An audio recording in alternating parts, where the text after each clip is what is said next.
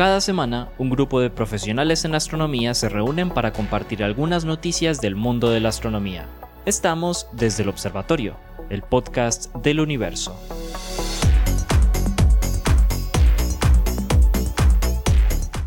Bienvenidos todos a un nuevo episodio de Desde el Observatorio, el podcast del universo. Es un podcast que grabamos profesores del pregrado de astronomía de la Universidad de Antioquia y yo desde aquí de Bogotá y estamos muy contentos de tener un nuevo episodio y traer unas nuevas noticias para todos ustedes. En este especial queremos darle la bienvenida oficial a nuestra nueva integrante del equipo, Marjorie Acudelo. Marjorie, bienvenido a Desde el Observatorio. Estamos muy contentos de tener y tener una, una nueva integrante que va a traer esa dinámica diferente que siempre ese nuevo integrante trae, ¿ok?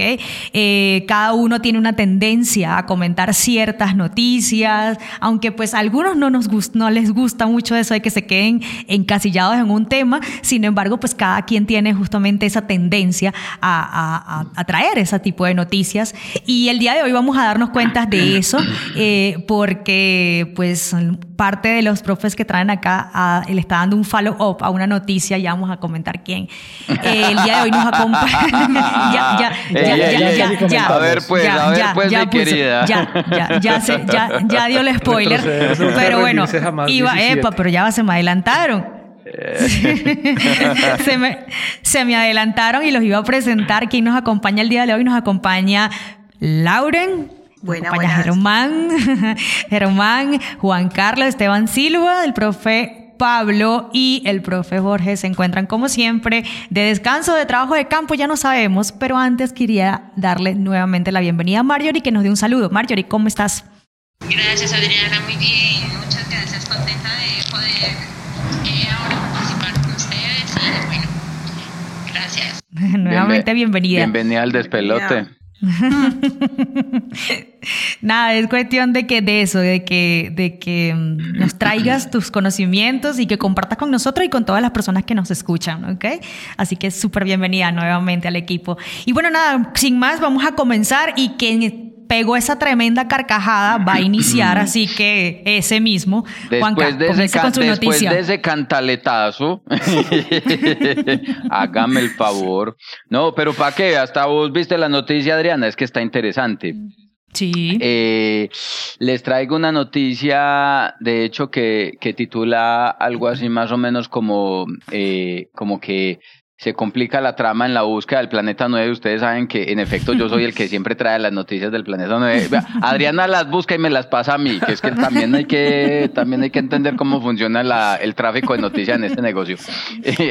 Adri las busca y nos las pasa. El tráfico. Eh, no me otra vez, porque es que yo, yo no sé si a la gente le parece o no le parece interesante este asunto, pero es que este asunto de del trama que ha aparecido con el asunto pues de, de del planeta 9 es, es interesante, es interesante darnos cuenta de, de, de, de, lo poco que conocemos todavía sobre nuestro propio sistema solar, nuestro rinconcito local en el, en el universo en donde todavía pues está abierta la posibilidad de decir, vea, hay planetas que no hemos podido ver. Entonces recordemos la idea para los, para los oyentes nuevos, esperemos que tengamos algún oyente nuevo o para los que no se acuerdan de, de la discusión, el asunto es que se ha observado una población de, de, de objetos en el cinturón de, de Kuiper que, que, que presentan un conjunto de anomalías orbitales. Ese conjunto de anomalías orbitales en el pasado ha sugerido la existencia de planetas. Neptuno se descubrió precisamente a través de anomalías orbitales en objetos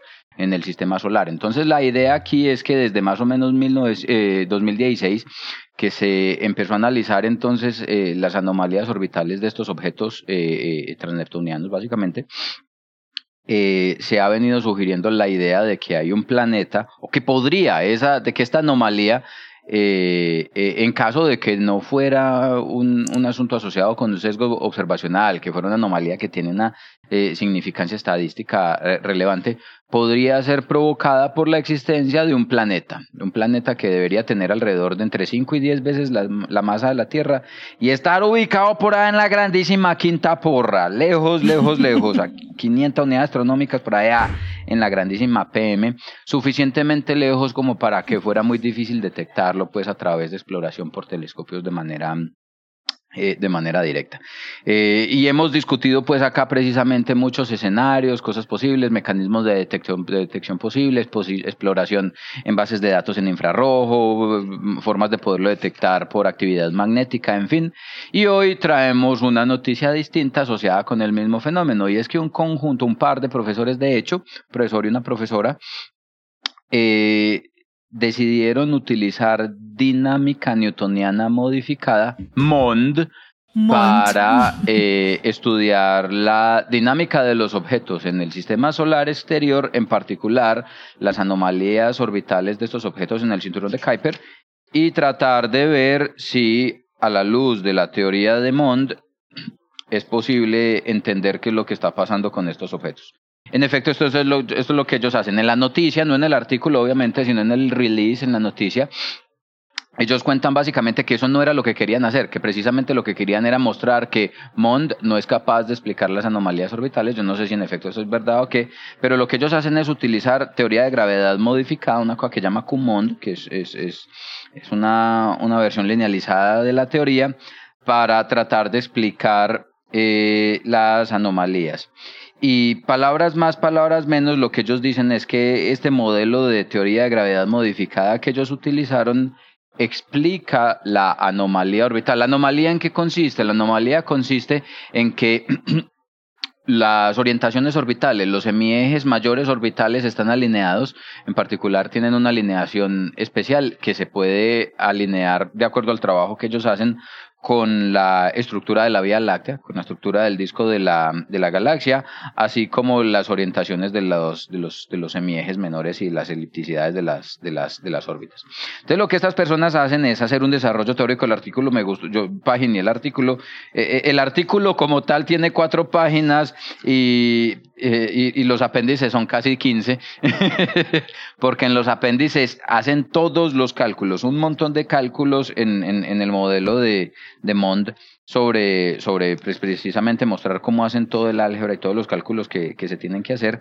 Eso me gustó realmente mucho del, del artículo y ellos básicamente utilizan eh, e, esta teoría o este modelo de Mond con una cosa que, que no existe en las teorías de gravedad newtonianas, que es básicamente como un efecto de campo externo, básicamente que aparece en, en, en, los modelos de Mond que se conocen como eh, masa fantasma, yo básicamente a eso le llamo la materia oscura de Mond, porque es como cuando vos, vos tuvieras en los modelos pues de Mond, en algunos modelos de Mond aparece, la idea es que los, el campo de interacción en Mond tiene unas componentes vectoriales complicaditas, y esas componentes vectoriales complicaditas introducen términos de fuerza que aparecen en las teorías de Mond, pero que no aparecen en la teoría newtoniana. Entonces, en el contexto newtoniano no aparecen unos campos de fuerza externos, unos campos de fuerza fantasmas, que los llaman, que los llaman ellos, campo de fuerza ficticio o externo, que en Newton no existe. Como en Newton no existe, entonces en Newton uno, por ejemplo, por eso tiene que poner materia oscura alrededor de una, de una, de una galaxia en algunas, en algunas situaciones. Gracias a esto, estos investigadores logran explicar entonces con las ecuaciones de movimiento de Mond y predicen en principio que los objetos en el cinturón de Kuiper deberían preferir alinearse con una dirección particular de la estructura de la galaxia y ellos hacen los cálculos aquí, con esos son términos de cuadrupolo y de octupolo de, del campo gravitacional mondiano.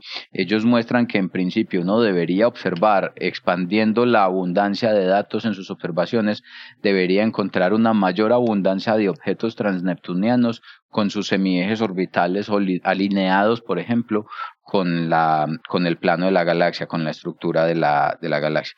Entonces, la, la, la, la, moraleja o la noticia detrás de este artículo es que parece ser que, a pesar de todo lo que se mm, ha dicho al contrario de, del asunto de las teorías de gravedad modificada, pueden surtir un efecto, pueden verse involucradas en la dinámica de objetos, no solo a escala de la galaxia, sino a escala del sistema solar, en las partes más externas del sistema solar, donde el campo gravitacional es ya relativamente débil. Y bajo esa suposición o bajo esa aproximación, Mond predice que en principio los objetos transneptunianos y los objetos más lejanos en el sistema solar deberían poderse eh, alinear con la estructura a gran escala de la, a gran escala de la, de la galaxia. las observaciones que habrá que esperar en los próximos 10 años provenientes del, del, del Vera Rubin y de los demás, eh, del Nancy Roman y en general pues de los demás surveys que se vienen para estudiar el, el, el, sistema local, el grupo, el, el sistema solar, perdón, a gran escala y con gran abundancia de estadística nos va a dar los datos suficientes, por ejemplo, para poner a prueba este tipo de teorías en el sistema, en el, en el, en el sistema solar y ver a ver en principio, pues precisamente qué es lo que está pasando con la gravedad. Si, si es que en efecto Newton tiene problemas, eh, si en efecto eh, las teorías de gravedad modificada eh, son tan buenas como lo, como lo sugieren algunos trabajos, como lo sugieren algunos artículos. Lo interesante aquí es que precisamente a la luz de este modelo parece que no necesitaríamos incorporar la necesidad de un nuevo planeta en el sistema solar, sino que bastaría con que entendamos mejor qué es lo que está pasando con la, con la, con la gravedad en el sistema solar. Ahí les dejo el chisme. Eso, eso es lo que está pasando con él. Pues yo quería visitar el... planeta, el planeta 9, entonces no, me toca visitar pues que Qmond. Qué lindos exactamente, Exactamente, nos va a tocar aprender a hacer Qmond para poder saber si en algún momento vamos a poder saber, eh, eh, darnos cuenta que hay o no hay un, un, planeta extra en el sistema solar. A mí me gusta tener más planetas en el sistema solar. A mí me parece que estaba, me parece más bacano tener más planetas en el sistema solar que una nueva teoría de gravedad. eh, sí.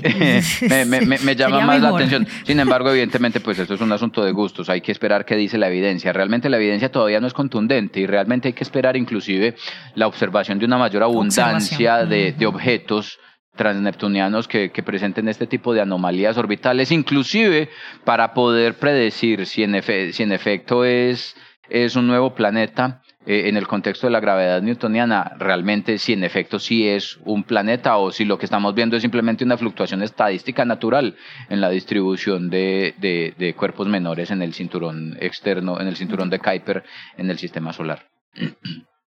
Eso bueno, es, y en comparación con los otros, ay, ajá, y en comparación con las otras noticias que estaban justamente en torno a esta, a la existencia de este planeta 9, realmente qué, cuál es el. No, el... Lo, lo, en comparación es que todas las noticias en general van en la dirección de que hay un planeta 9, que hay un planeta 9, uh -huh. que hay un planeta 9. Esta noticia que sugiere este no. o este no, ellos dicen no, no, no busque un planeta 9. Probablemente lo que está pasando o lo que estamos viendo es una manifestación de una gravedad que no comprendemos. Entonces, se, de acuerdo a estas personas, podría ser que el planeta 9 no existe, sino que lo que estamos viendo es una vez más una manifestación. Es como con la materia oscura. La materia, para ellos la materia oscura no existe, es una dinámica diferente. Lo que ellos están sugiriendo aquí es precisamente lo mismo a escala planetaria. No ponga huevonadas, no ponga orbitar, ay, perdón, planetas por allá afuera donde no los ve. Lo que estamos viendo es seguramente una manifestación eh, de una gravedad que todavía no entendemos. Eso es básicamente lo que están diciendo. Habrá que, esperar, habrá que esperar, habrá que esperar los episodios del podcast dentro de cinco años. Yo le voy sí, a seguir haciendo follow-up al asunto. habrá que esperar los episodios del podcast dentro de cinco años a ver qué, qué, qué, qué, qué más aparece. Vea, tenemos pero sí, buen pronóstico. Pero cinco falta años. data. Lo cierto es que sí falta data. Aquí hay que ser muy honestos. Inclusive para decir si hay o no hay un planeta 9 en el sistema solar, falta data. Necesitamos más y mejores datos para poder eh, para poder eh, discernir bien qué es lo que está pasando con estos objetos transneptunianos allá en, en, en donde están ubicados. Bueno, ahí está y Juanca sigue haciendo la tarea con su noticia, así que muy bueno. Se, se, esperen más novedades de este chisme en los próximos, en los próximos, Exactamente. En los próximos episodios.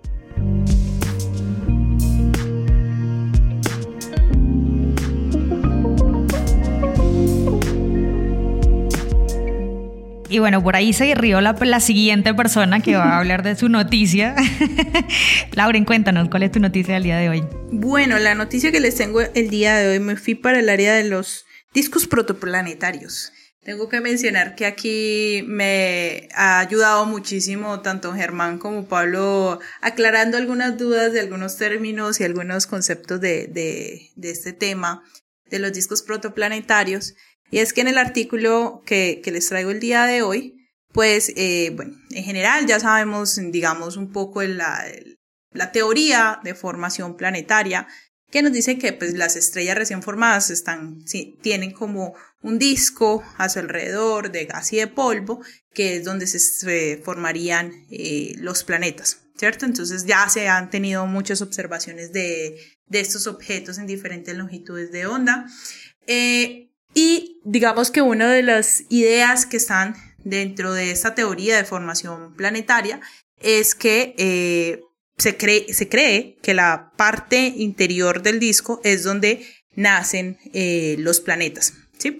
Pues resulta que las, eh, un grupo de investigación, de investigadores, perdón, del Observatorio Astronómico Nacional de Japón, hicieron uso de eh, el, el, digamos, ALMA en Chile, en donde utilizaron, o sea, se enfocaron en estudiar un objeto o una, digamos, un objeto joven, una protoestrella joven, que se llama DG o Digitau, que está ubicado a 450 años luz de distancia.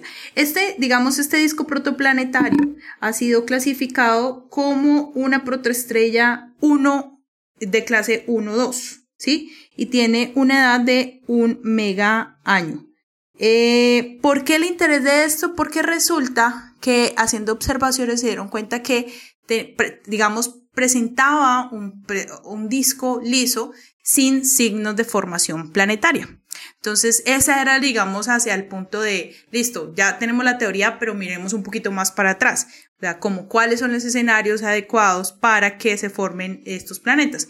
Entonces, eh, lo que ellos hicieron fue utilizar observaciones de ALMA en, de, del polvo en 1.3 milímetros, en 0.87 milímetros y en 3.3 eh, un milímetro. Según lo que me explica el, nuestro profesor de, de, discos protoplanetarios, Germán, que me explicó muy bien, es que observan en estas longitudes de onda específica que está relacionado con el tamaño del polvo que estaría en, en distribuido en algunas partes de, de este disco. Entonces lo que hicieron fue utilizar estas imágenes para ver cómo se distribuye este polvo con esos diferentes tamaños en este disco protoplanetario. Para sorpresa de ellos se dieron cuenta y me pareció espectacular, sobre todo la figura 3, recuerden que aquí está el link de las memorias, ustedes pueden ir al artículo, y lo que hicieron ellos fue analizar por medio de polarimetría cómo era la distribución del polvo en, eh, en este disco. Y se dieron cuenta que el disco, eh, perdón, el polvo con un tamaño de 0.87 milímetros se encuentra en zonas más cercanas y el polvo de 3.1 milímetros están en las zonas más alejadas. Estamos hablando de casi 40 unidades astronómicas. Entonces digamos que eso le da un poco el giro a esa parte de la teoría porque eh, pues ya como lo había dicho lo que se pensaba entonces era que principalmente la formación se generaba en estas zonas internas. Y por qué estoy diciendo esto porque según eh, lo que ellos explican también en el en el uh, artículo es que en las zonas donde hay de tamaños de polvo mucho más grandes sería exactamente las zonas donde habría las condiciones más adecuadas para la formación de eh, de proto, de objetos planetesimales. Entonces, digamos que eso es uno de los, de los indicadores eh, bastante interesantes que encuentran en este artículo. No solamente eso, sino que ellos también empiezan a analizar un poco cómo, eh, cómo sería también el análisis con respecto a la línea de, de hielo, digámoslo así. Y ellos lo que dicen es que la distribución del tamaño del polvo eh, más pequeño que está en la región más interna, y estamos hablando de una región más interna, estamos hablando de un radio o en una distancia de cuatro unidades astronómicas, eh, puede, a diferencia del otro, puede deberse a la, digamos, la, la composición de este polvo. Lo que dicen es que dentro de la línea, o sea, las partes más internas, los granos de, de estos, eh, de polvo estarían cubiertos por hielo de CO2 y eso generaría un crecimiento hasta 100 micrómetros, o sea, muy pequeñito. Y fuera de esa línea, entonces los granos de polvo estarían, se cubrirían por otro material, sí, por CO, que generaría como más, eh, como una textura más pegajosa y lo que generaría a, su vez sería un aumento del tamaño de este polvo de hasta 3 milímetros eh, del tamaño, el cual no se vería, digamos, afectado por otras, eh, otros eventos gravitacionales ahí. Entonces, este, este, artículo me pareció bastante interesante, tiene mucho análisis, realmente yo estoy resumiendo lo que hicieron en estas 28 páginas, pero eh, me pareció bastante interesante, le da como un vuelco, pero también abre un poco el escenario para estudiar esos objetos que no presentan evidencia de formación de, de, de planetas, porque no hay anillos, así como a diferencia de HL Tau, que sí se ven estos anillos, en este no se ven anillos, se ve el disco liso, eh, y lo que están haciendo es como analizando qué pasa, o sea, con cuáles son las condiciones más adecuadas para que se formen,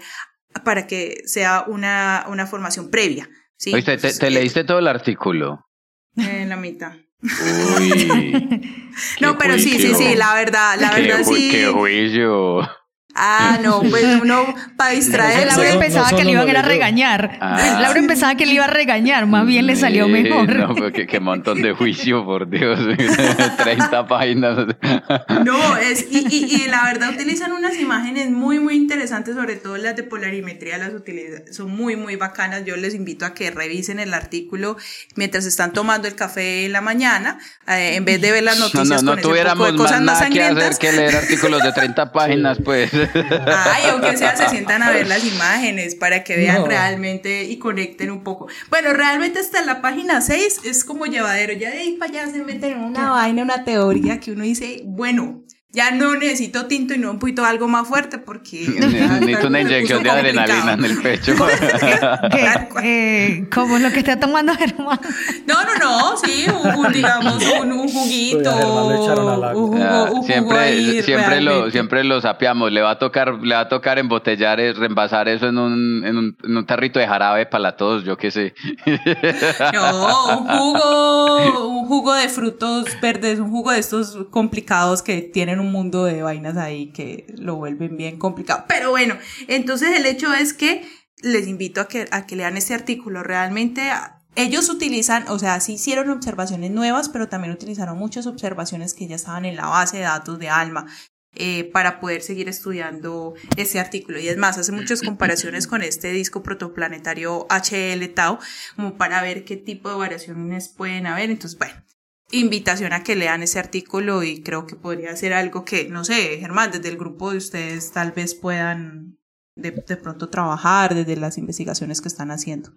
Sí, suena, suena muy chévere. Yo la, pues yo también voy a comentar algo, algo parecido de- por ahorita en la noticia de James Webb. Pues no, no parecido, pero digamos en el mismo contexto, porque sí, definitivamente hay bastante tela que cortar en esa área. Sí, bastante. Eso estoy viendo que se está, digamos, este campo de los discos protoplanetarios está forzando mucho, se está generando mucho, mucha investigación. Sí, se estaba haciendo, pero ahorita, bueno, está tomando más, más fuerza. Así que ya saben, discos protoplanetarios, posiblemente los discos, los planetas se forman en las zonas más externas, según este artículo. Esperemos a ver qué otras investigaciones y qué nos cuenta ahorita Germán.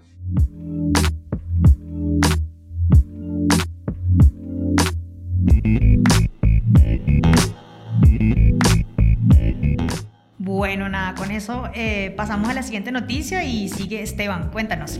Ah, ¿a qué fue que vinimos? despierte despierte Esteban ¿A qué despierte fue que vinimos? Que le toca. Le estaba leyendo el artículo, se estaba leyendo el artículo. Había que entrar al artículo. hoy. estaba por ahí con la cabeza todo desnucado durmiendo No, estaba escuchando, interesante las noticias, pues la, la verdad me parecen bacanas y la, la que la que ya traigo el día de hoy me llamó mucho la atención porque es, es de esas cosas que uno se queda como, como, eh, madre, que, maldita sea que sea como una especie de resultado teórico, porque es un resultado teórico lo que, lo, lo que trae la noticia, pero, pero sí es bacán. El, en, en, en clase normalmente o a veces, eh, se, pues yo he mostrado un video de la tabla periódica, cómo se fueron descubriendo los elementos de la tabla periódica. Inclusive lo, lo hacen sobre el esquema de, de la estructura de Mendeleev, pero, pero pues eso, la mayoría de elementos se descubrieron entre finales del siglo XIX y, el XX. La mayoría de los elementos y se organizan todo. Y están los, los que están en la parte de abajo, que son eh, los que son muy ya pesados y los hechos por el hombre. Entonces, en los hechos por el hombre, eh, eh, pues hay un montón de cosas pues, que se han hecho en laboratorio, un montón de, de elementos construidos en laboratorio que tienen una característica y es que prácticamente no sobreviven por una gran cantidad de tiempo, de unos tiempos de vida media que son muy, muy, muy cortos, muy, muy, muy cortos. Entonces, pues, eh, si bien se han eh, predicho, eh, no se han, eh, pues no se, no se esperaría encontrar fácilmente en la naturaleza. Y a partir, y eso, eso está como entre, como entre el peso atómico, que es como entre 100, eh, 105 a 118. Nu- ¿Número atómico? Número atómico, sí. eh, como más o menos como por esos lados, entre 105 y 100 118, que caen por allá. El más pesado de todos, el que tiene el mayor número atómico, es el osmio, que tiene un número atómico de 104 y una densidad que es de 20 20 25, eh, perdón, 22,5 gramos por centímetro cúbico. Es el, el más compacto, pues, y el más denso que conocemos en este, en este momento. Y para el cual... eh, ah, no, pero entonces sí es peso. Sí, perdón, sí tienes razón, sí era peso atómico. Ah, Perdón. bueno, entonces, eh, es que pensé que estabas hablando del, de los por allá y súper inestables de la tabla por allá al Eso- final. eso- esos son los que No. están entre 105 Olvidados. y 118. sí, En, pero, pero sí, en- el, el número sí, atómico. sí, no, pero creo que sí estabas hablando de peso atómico entonces. Sí, sí, por eso. El peso atómico entre 105 y 118 son los que se han construido en laboratorio, que tienen tiempos de vida muy cortas. Eh, la tabla va hasta 104 y de, los elementos el más pesado es el osmio, que tiene una densidad, del, el más pesado no, el más denso, que tiene una densidad de 22,5 gramos por centímetro cúbico. Pero hay eh, modelos, modelos de estructuras atómicas que dicen o que predicen la presencia de otros tipos de elementos con números atómicos mayores.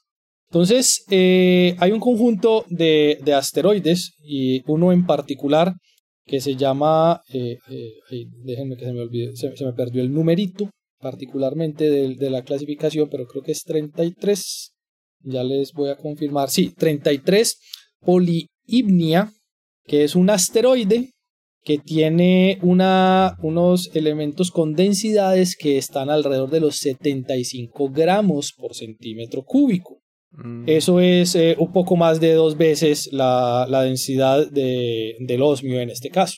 Entonces un grupo de investigadores en una universidad en Texas se tomaron la tarea de coger un modelo, un modelo específico para formación de elementos eh, eh, que sean relativamente estables y encuentran dentro de la teoría que hay algo que ellos llaman como la isla de la estabilidad nuclear que va a los elementos con unos pesos atómicos alrededor de los 164.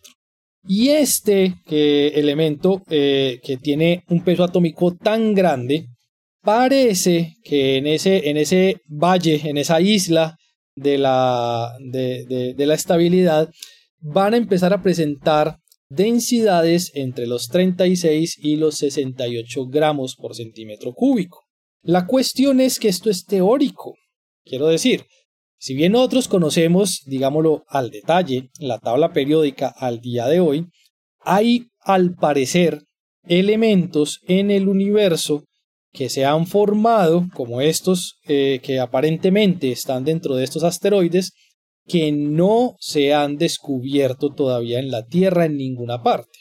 Lo máximo que hemos logrado es a través de modelamiento de cómo sería la estabilidad y la estructura de este tipo de elementos bajo unas condiciones teóricas muy eh, particulares, coincidir con que pueden existir, parece que son estables y parece que tienen las densidades, por lo menos en el rango ya un poquito más similar a las que se observan en ciertos asteroides particulares.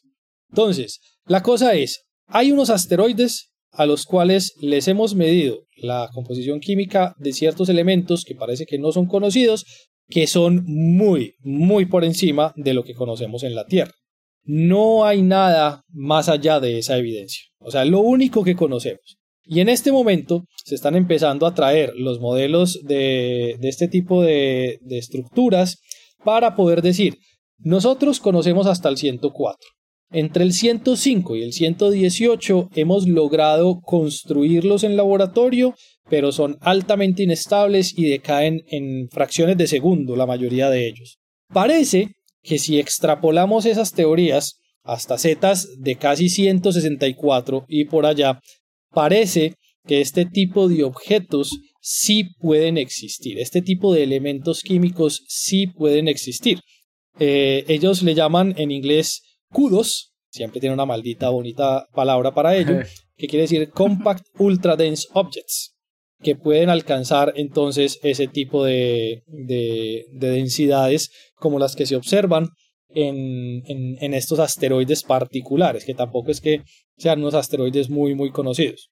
Entonces, tenemos modelos, tenemos algo que nos llama la atención, pero parece que esta gente, inclusive lo colocan en la, en, la nota de prensa que también me llamó mucho la atención, Parece que hay que esperar hasta que se empiece a dar la minería en asteroides, que ya parece que hay un montón de propuestas al respecto, simplemente por la cantidad de oro que hay en los asteroides, que serían las, las fuentes o las posibilidades de traer en principio materiales desconocidos en este momento eh, en la Tierra, materiales que nunca se han detectado en la Tierra, de tal manera que podamos seguir construyendo la tabla periódica como la conocemos el día de hoy.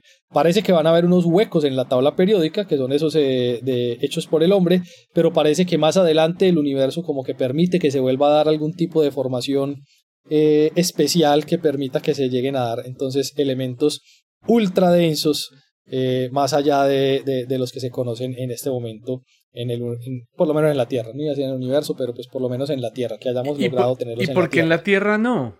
No sabemos, eh, realmente no, no tenemos ni idea. A mí también me llamó mucho eso la atención porque pues, eh, el proceso de formación del sistema solar, uno esperaría que la, la acreción de asteroides hubiera sido relativamente homogénea, por tanto la composición química podría darse de una manera también bastante homogénea y si hay en un asteroide, quiere decir está en el sistema solar, ¿por qué no estaría eh, presente en la Tierra casualmente? pues? ¿Podría haber en la Tierra pero no en la corteza? Exacto.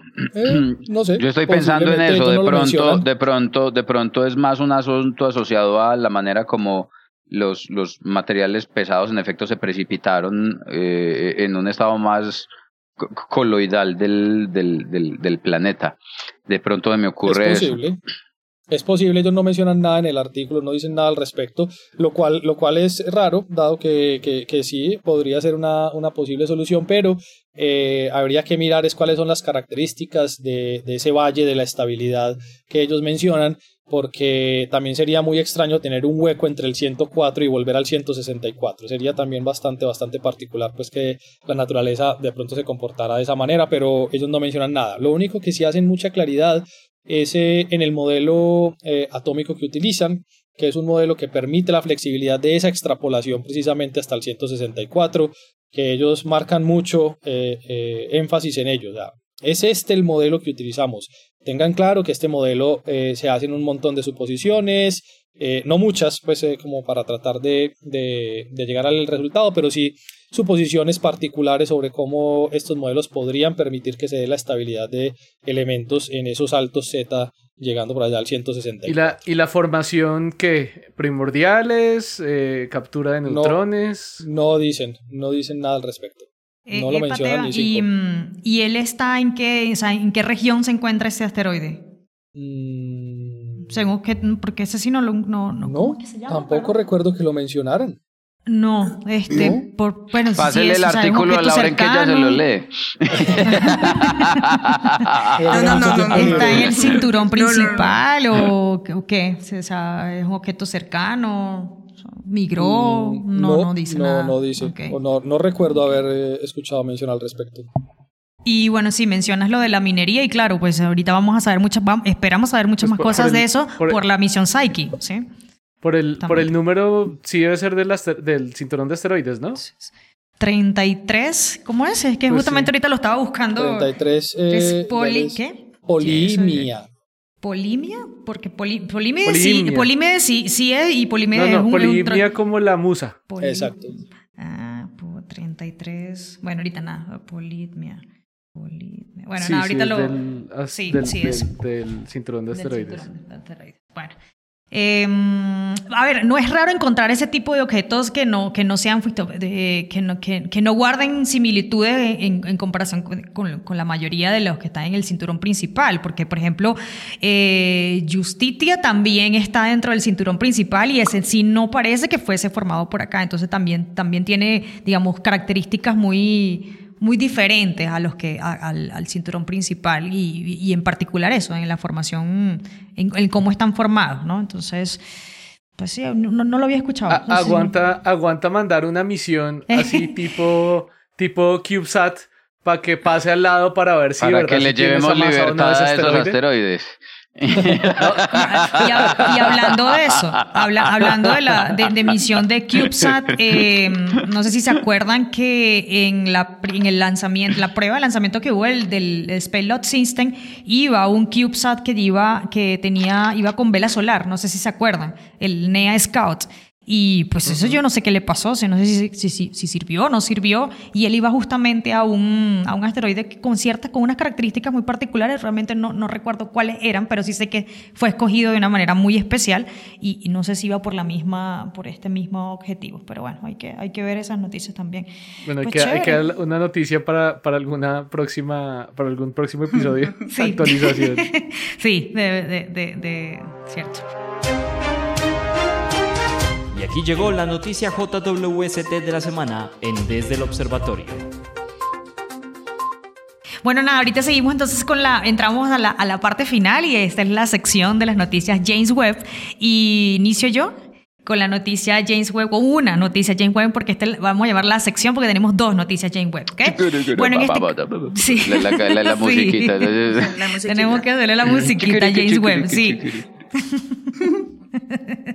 bueno, nada, en esta oportunidad el James Webb, eh, como dicen aquí, lo vuelve a hacer, ¿sí?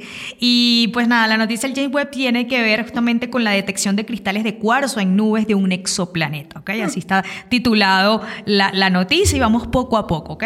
Em, la noticia está basada en un artículo publicado recientemente en un Astrophysical Journal Letter, ¿ok?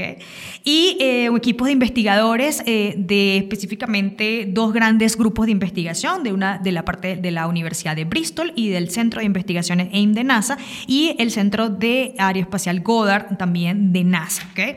Em, en esta oportunidad, James Webb vuelve a obtener un espectro, no con el NIRSPEC, sino utiliza esta vez el MIRI, ¿okay? que es el instrumento del infrarrojo medio que tiene este poderoso telescopio. ¿okay?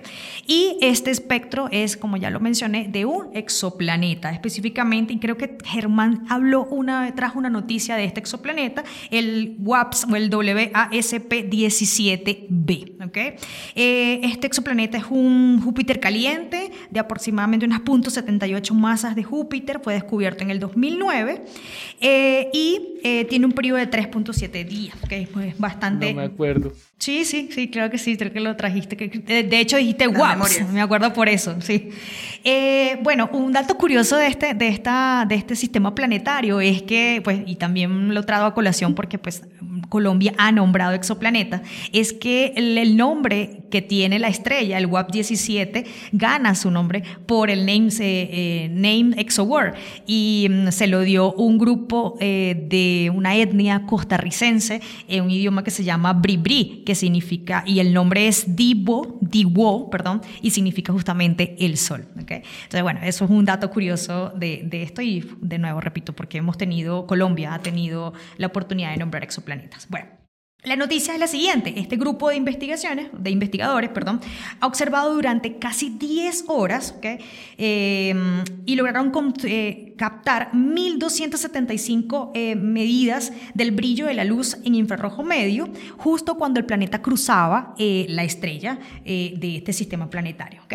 El equipo pudo calcular la cantidad de longitud de ondas bloqueadas justamente por la atmósfera de este planeta y haciendo la superposición cuando el planeta, cuando la estrella está sola y cuando el planeta justamente pasa frente a la estrella, lograron descubrir o, dar con un indicio que no se lo esperaban y asimismo lo resaltan los investigadores. Ellos no esperaban encontrar lo que, eh, lo que pudieron leer en los espectros. Importante también que estos espectros, ya este, el espectro de este exoplaneta eh, ya se, eh, fue estudiado anteriormente tanto por el Spitzer como por el Hubble.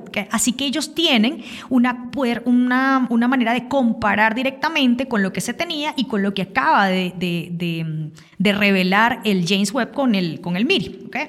El punto es el siguiente, eh, lo que sugirió, una, lo que sugirió la, una, digamos, una nueva, la composición diferente de este exoplaneta, y es importante lo siguiente, en comparación con registros de, atmósferas de otros exoplanetas y de enanas marrones, eh, fue una protuberancia a los 8.6 micrones.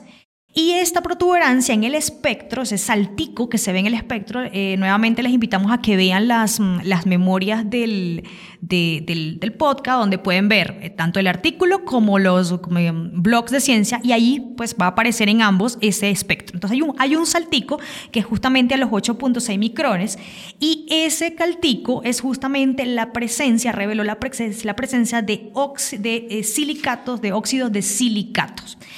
En comparación con los registros anteriores de tanto de otros exoplanetas como enanas marrones, ellos lo que esperaban era encontrar silicatos ricos en magnesio y hierro, que son el olivino, por ejemplo, como el olivino, perdón, y el piroxeno.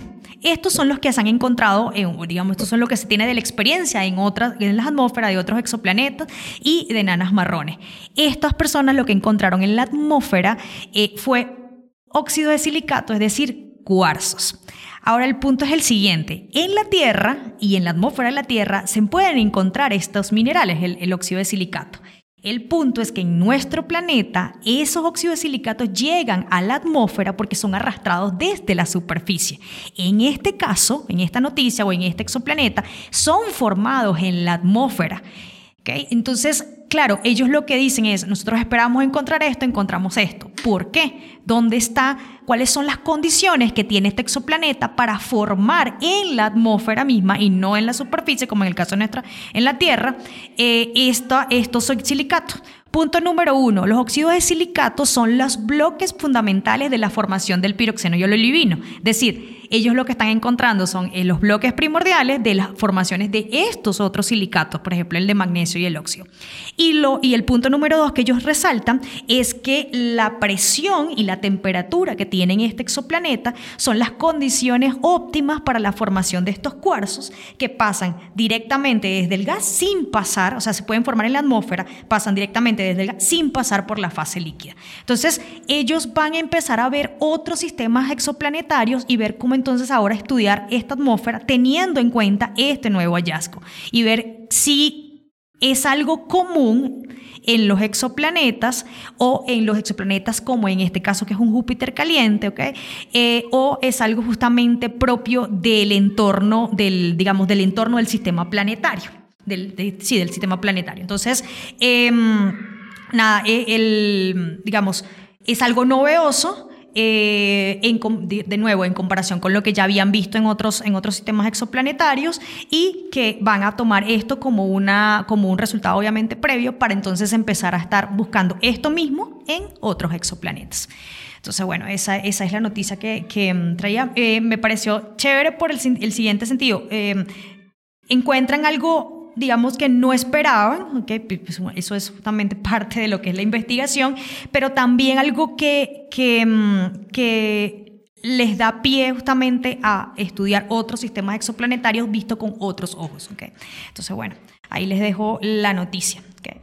Y eh, pues nada, seguimos con las noticias Jane Webb y sigue Germán y con eso cerramos nuestro episodio de hoy. Aquí llegó la noticia JWST de la semana en Desde el Observatorio. Bueno, entonces, a ver, no sé, no sé tampoco por dónde empezar la noticia.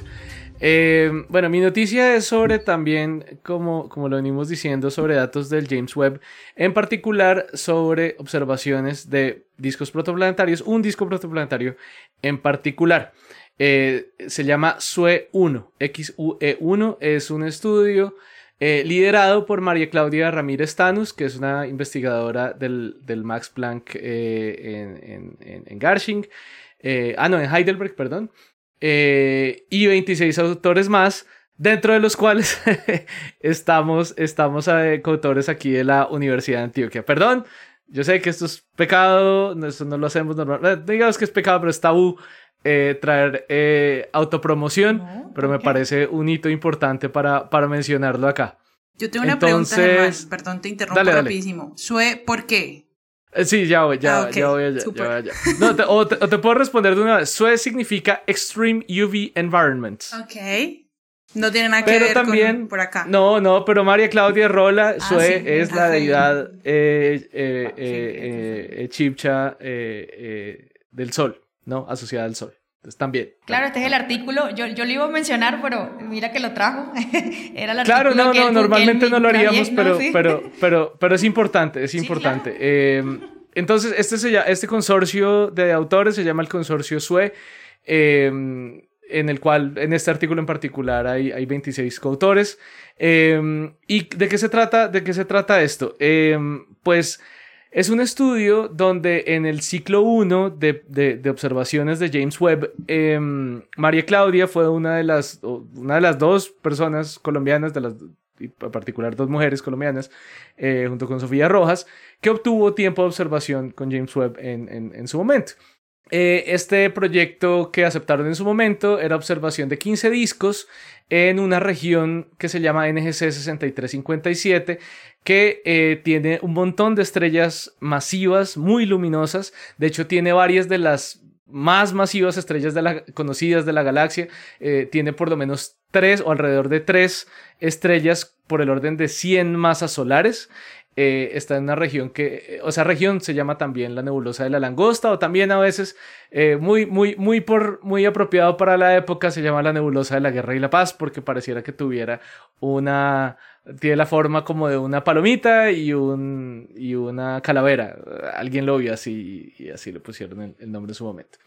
Este, esta es una región de formación estelar de estrellas muy masivas, como lo menciono, que está a unos 5500 años luz, está bastante lejos, entonces este no es el tipo de discos que se pueden estudiar, por ejemplo, con, o por lo menos que no es tan fácil estudiarlos con ALMA y, tener como observaciones bien resueltas del disco, no, eh, esencialmente cada, cada disco con su estrella es un píxel, eh, es, un, es un espectro y ya.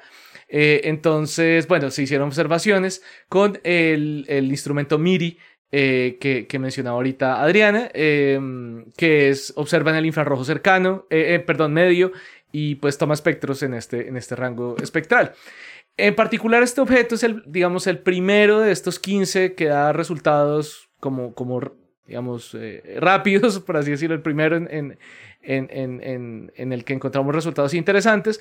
Es, un, es una estrella no, seguramente no mucho más masiva que el Sol, eh, o, ni siquiera por el orden de masa del Sol, pero que está siendo iluminada junto con su disco protoplanetario con un campo de radiación ultravioleta que es por el orden de 100.000 veces más fuerte que el, el, digamos, el que experimentaría un, un, un, sí, no sé, una estrella, un, un sistema planetario en formación en cualquier otra parte del- del- de la galaxia, en casi cualquier otra parte de la galaxia. Es decir, es un entorno con irradiación ultravioleta muy extremo. Y entonces, eh, eso, eso, era eso es en parte el interés, preguntarnos cómo es la formación planetaria, la formación de sistemas planetarios en entornos tan irradiados, en entornos tan extremos como este de la nebulosa de la langosta. Em, pues bueno, los primeros resultados entregaron la presencia de eh, agua, eh, de, vapor de agua, de monóxido de carbono, dióxido de carbono eh, y otras moléculas eh, interesantes como HCN y C2H2 eh, que parece venir de las regiones más internas del disco.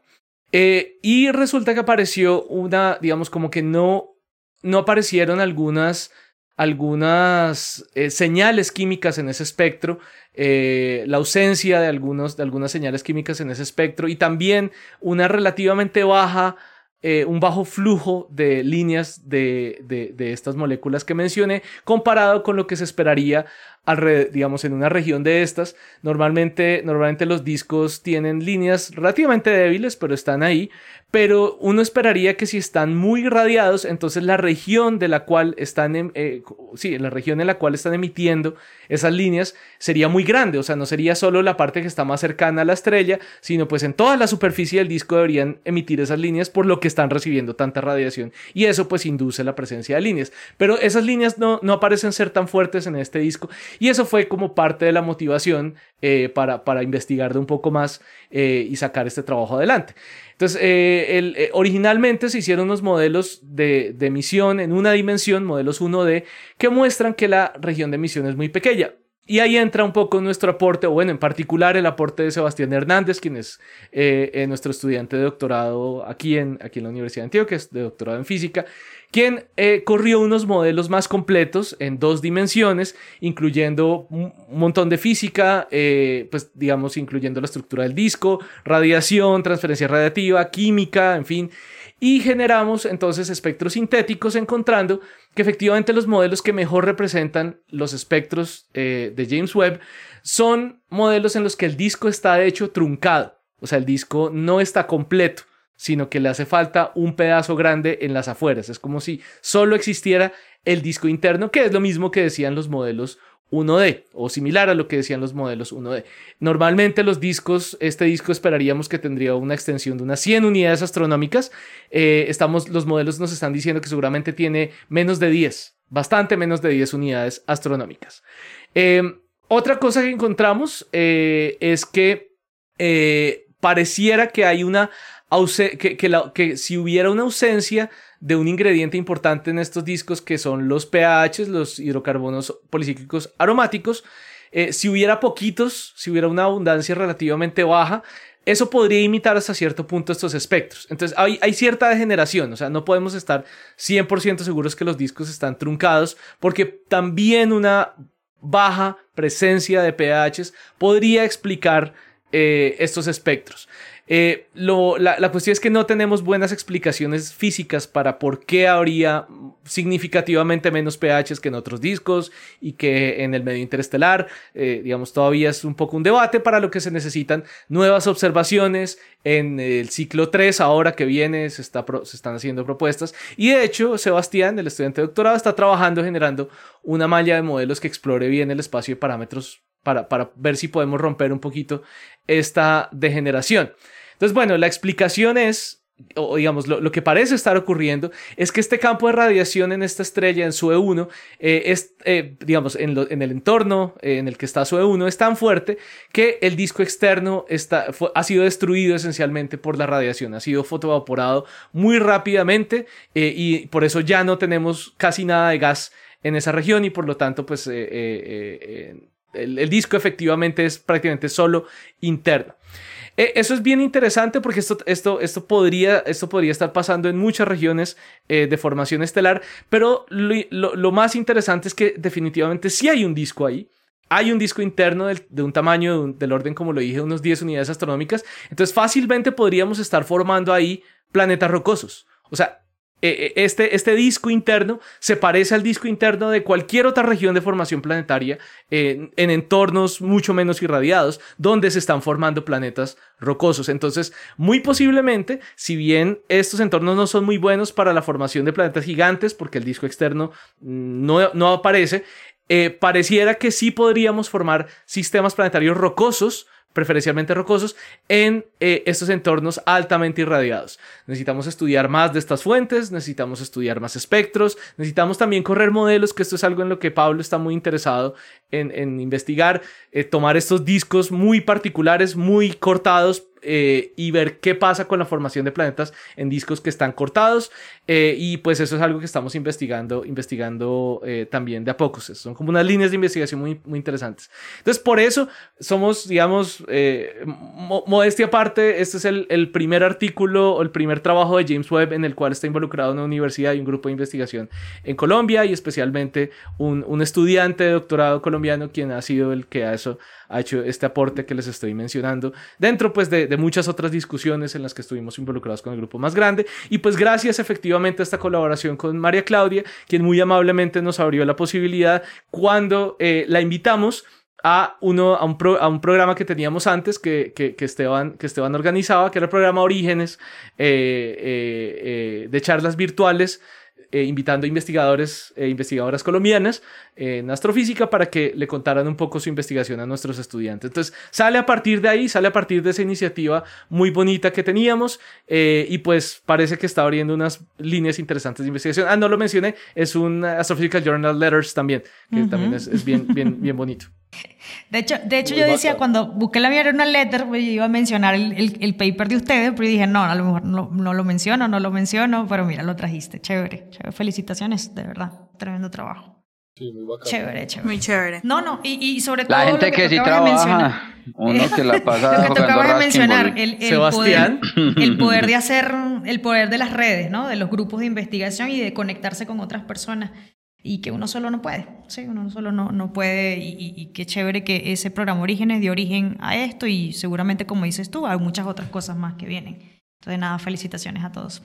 Bueno, nada, y con esto terminamos este episodio del día de hoy. Y pues nada, eh, súper chévere de haber compartido nuevamente. Y nos despedimos y nos vemos, nosotros nos vemos y nos escuchamos en una próxima oportunidad. Chao, chao. Chao. Sale, vale. Chao, Chao. chao. Chao. Chao. Gracias por escuchar desde el observatorio. Encuéntranos en Spotify y muchas más plataformas de podcast. A los micrófonos, Jorge Zuluaga, Adriana Araujo, Esteban Silva, Pablo Cuartas, Lauren Flor, Germán Chaparro y Juan Carlos Muñoz. Producción y edición, quien les habla, Joshua Giraldo, pregrado de Astronomía de la Universidad de Antioquia.